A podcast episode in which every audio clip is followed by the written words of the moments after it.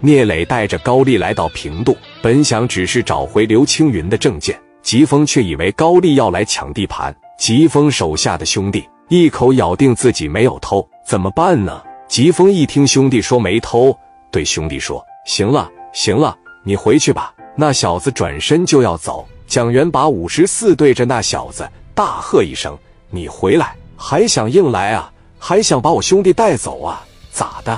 没听这小兄弟说什么吗？没偷就是没偷。”聂磊心烦了，高丽也有点烦了。高丽先是来到蒋元跟前。把江元手中的五十四往下压了压，你不至于打小偷吧？疾风说：“打，他们也打不过我们。”聂磊问：“五莲子带出来没有？”兄弟说：“带了。”聂磊说：“快拿出来，发给兄弟们。”别，这啥急呀？谁也别动啊！谁也别动。高丽一听，来到了疾风跟前，说道：“你听我说啊，我没有任何向往平度发展的意思，你理解错了。我就是单纯的帮我哥们干事。”你不用多心，你也不用多虑，怎么地？底下的小兄弟不懂事儿，你知道今天来的这都是一帮什么人吗？你知道刚刚把枪冲着那小哥们的，你知道是谁吗？你知道戴眼镜穿西服这哥们是谁吗？我们青岛一把大哥，别到时候为了几个小本本，为了那几千米，人家要是说把你灭了，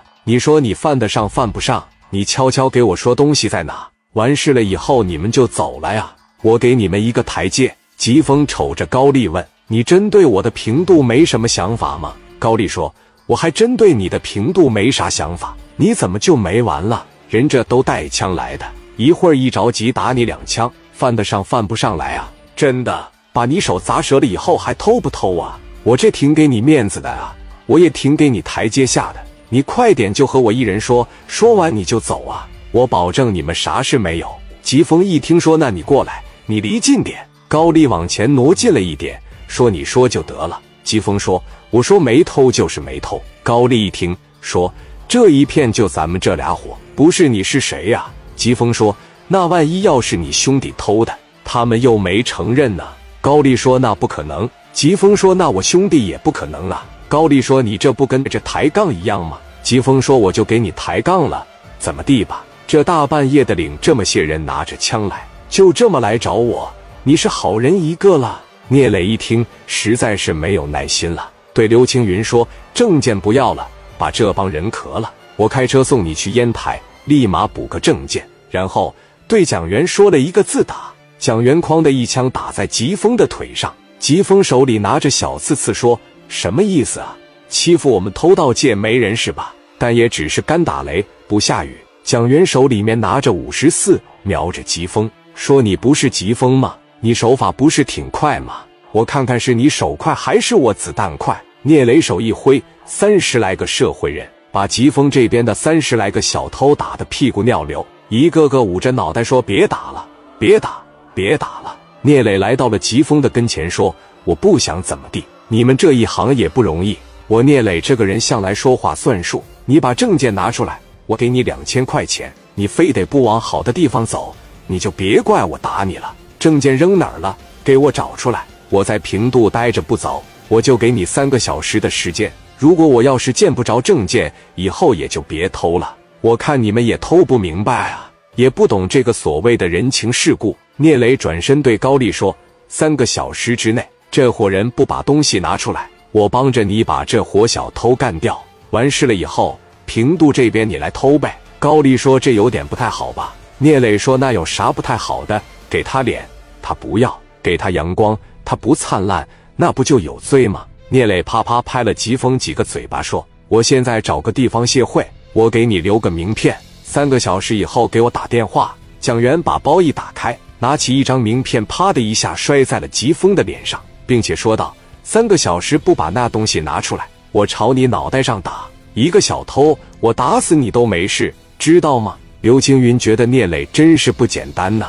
在路上的时候，刘青云就一直问聂磊：“兄弟，你是干什么的呀？”聂磊说：“我就是个开夜总会的。”刘青云问：“那你为啥帮我啊？”聂磊说：“你不也需要我的帮助吗？要不然你找我来干啥呀？”两个人在上天的安排下走到一块，琢磨那么多干啥呀？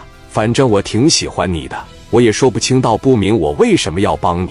你就当我是闲得给自个找个事干。刘青云说：“行行啊，你要不怕麻烦，你就帮人帮到底。送佛送到西，你可以帮我找着。”聂磊说：“我必须帮你找着呀。”行，那你做吧。刘青云不经意的说出了一句话：“没事，你要是能给我把证件找着，我就对你太感兴趣了。”聂磊等人随便找了一个地方沏了一壶茶，叫了点小点心。就在这一点一点耗时间了。疾风的一帮小偷子被打得起不来了。疾风往火车站墙根底下这一靠，看到偷刘青云的那个小偷，你过来，你过来，你过来。那小子来到疾风身边，疾风对那小子说：“我问你，那包是不是你拎的？你说实话。现在就咱哥几个了，你说实话，我不会这样，我不会怎么样你。”那小子畏畏缩缩的说道：“说实话啊。”疾风说道：“你就说实话呗。”我都让人打这样了，你再不说实话，你还想怎么样？是不是你偷的？是我偷的？你是你偷的？一开始你不承认，我敢承认吗？人拿着枪来的，我前脚一说，哐的给我一枪怎么办？人不是说了不打你吗？那我害怕啊！这没把东西拿出来，都给你打成这样了，要拿出来还不得怎么办呢？对不对？那小子越说越来劲了。我这二十多岁，我还没娶媳妇呢，我不能让他们打死呀！我能承认吗？我承认不就完了吗？疾风说：“证件在哪呢？找去。证件在我兜里呢，扒来就放里面了。”那小子把手伸内裤兜里，从里面拿出来两个小本本，说：“这不是在这吗？这不拿过来了吗？”疾风看都没看，往自己兜里趴地一放，说：“你是真能给我惹麻烦？”那小子问。你看这是怎么整？怎么整？人给咱搞成这样了，怎么的让我舔了个老脸，再把这小本本送给人家呀？疾风痛心的说：“那不惩罚我？啊！现在要把他们薅起来，他们非得打死咱们。给刚哥打个电话。”疾风口中的刚哥是谁呀？